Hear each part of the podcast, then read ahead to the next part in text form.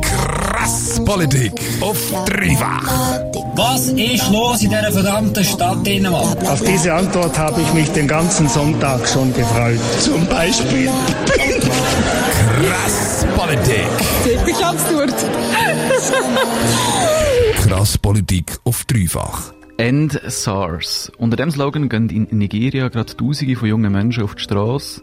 Es geht dabei aber nicht um SARS-CoV-2, also das Coronavirus, sondern ums Special Anti-Robbery Squad, wo eben auch SARS genannt wird. Das SARS ist eine Spezialeinheit von der nigerianischen Polizei. Es hat die Aufgabe, gegen bewaffnete Diebstahl, Autodiebstahl, Entführungen oder auch den Handel mit illegalen Schusswaffen vorzugehen. Um diesen Aufgaben nachzugehen, hat SARS ziemlich weitgehende Kompetenzen und Möglichkeiten und die werden eben missbraucht. Der Vorwurf oder die Vorwürfe gegen SARS sind heftig und vor allem zahlreich.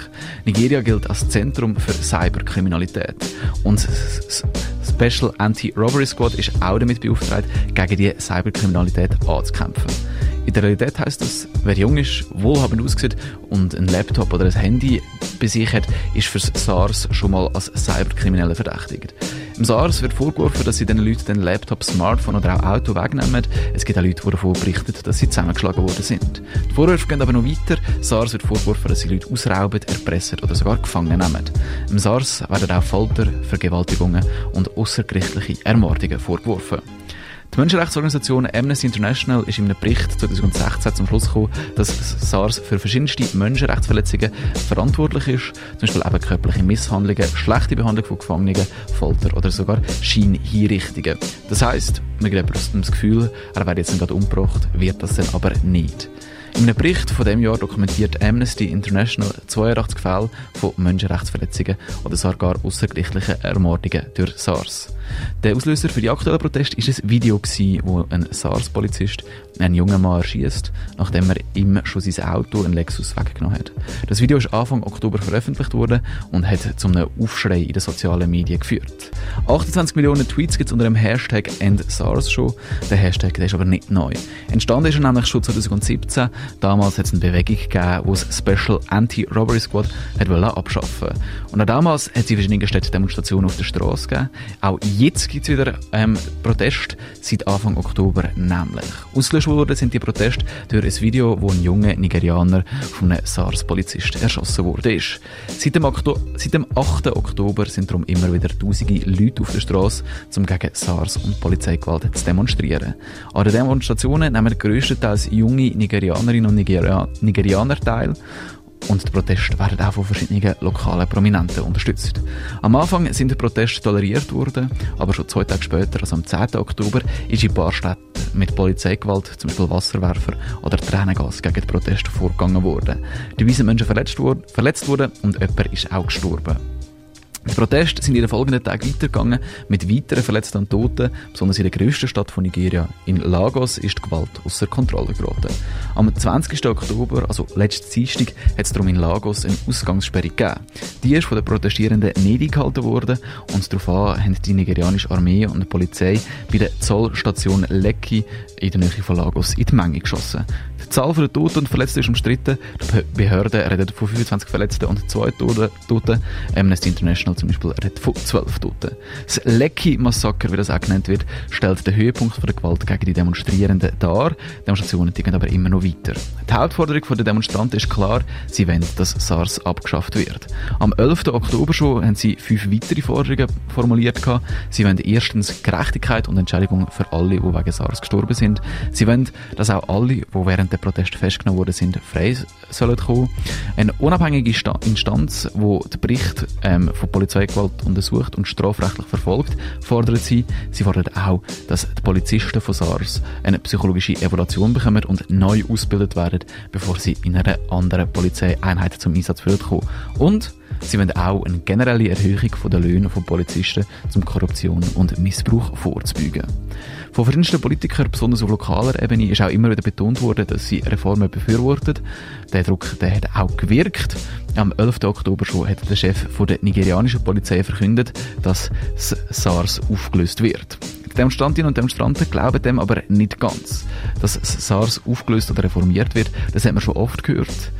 Seit den 90er Jahren gibt es SARS schon. Damals ist die Kriminalität in Nigeria und besonders in der grössten Stadt in Lagos sehr hoch gewesen. Als Antwort darauf ist 1992 in Lagos das Special Anti-Robbery Squad, eben SARS, gegründet worden. Am Anfang haben SARS-Polizisten vor allem undercover geschafft, in Zivilkleidung und sind auch nicht bewaffnet gewesen.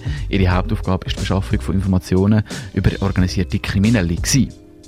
Nach zehn Jahren, also 2002, hat SARS aber nicht mehr nur in Lagos gegeben, sondern in ganz Nigeria. Die Aufgaben sind damals schon ausgeweitet worden. SARS ist für die Ermittlung und Festnahme von bewaffneten Kriminellen, Mörder und weiteren gefährlichen Kriminellen verantwortlich gewesen. Und seitdem gibt es eigentlich auch eben Berichte über random Festnahmen, Folter und außergerichtliche Tötungen. Später hat SARS dann auch die Aufgabe übernommen, gegen Cyberkriminalität zu kämpfen und zielt sie dann vor allem auf junge Männer mit Smartphone und Laptops ab. 2016 hat die Menschenrechtsorganisation Amnesty International ein Gefängnis von SARS, von SARS besucht. Dort haben sie etwa 130 Gefangene gesehen, die auf zu engem Raum sind und und regelmäßig geschlagen und gefoltert worden sind. Teilweise soll es auch Scheinhinrichtungen gegeben haben. Das heisst, man hat den Leuten vorgespielt, sie werden jetzt dann gerade umgebracht sind dann aber tatsächlich nicht umgebracht worden. Laut Kritik an SARS gibt es seit Anfang der 2000er Jahre. Schon, schon 2006 und 2008 haben Vorschläge für eine Reform ähm, hat es Vorschläge für eine Reform von SARS in der Politik gegeben. 2010 hat es dann einzelne Reformen gegeben. Und 2016 hat der Chef von der nigerianischen Polizei breite Reformen angekündigt, um Gewalt von SARS einzuschränken und sie dazu zu bringen, sich ans Gesetz zu halten. Eine nigerianische NGO hat dann auch herausgefunden, dass die Polizei nicht mal eine Datenbank hat, um Beschwerden dagegen zu sammeln und zu untersuchen. Bis heute ist darum auch noch kein SARS-Polizist wegen Missbrauch, Folter oder Mord verurteilt worden. 2017 hat der Polizeichef angekündigt, dass man SARS umbauen will. 2018 hat die Regierung angeordnet, SARS generell zu revidieren. Der Bericht und die Anschuldigungen sind aber gleich geblieben. Auch jetzt, nach dem aktuellen Protest, hat der Polizeichef angekündigt, SARS aufzulösen. Es soll aber eine Nachfolgeeinheit geben, die SWAT heisst. Wie viel sich dann tatsächlich wird ändern, das ist unklar, meinen die Protestierenden. Die Regierung hat gesagt, dass Polizisten von SARS äh, dann in den anderen Polizeieinheiten würden zum Einsatz kommen, teilweise sogar ohne eine Umschulung. Darum sind die Demonstranten weiter am Demonstrieren am Protestieren, nicht nur gegen SARS, aber, sondern gegen das System in ähm, Nigeria, das sehr korrupt ist und Väterli-Wirtschaft vor allem in der Politik eine grosse Rolle spielt. Mit über 200 Millionen Einwohnern ist Nigeria als Bevölkerung bevölkerungsreichste Land in Afrika und hat gesamthaft auch die grösste Volkswirtschaft in Afrika. Die Leute in Nigeria die sind aber sehr arm. Das BIP pro Kopf ist etwa 5000 Franken.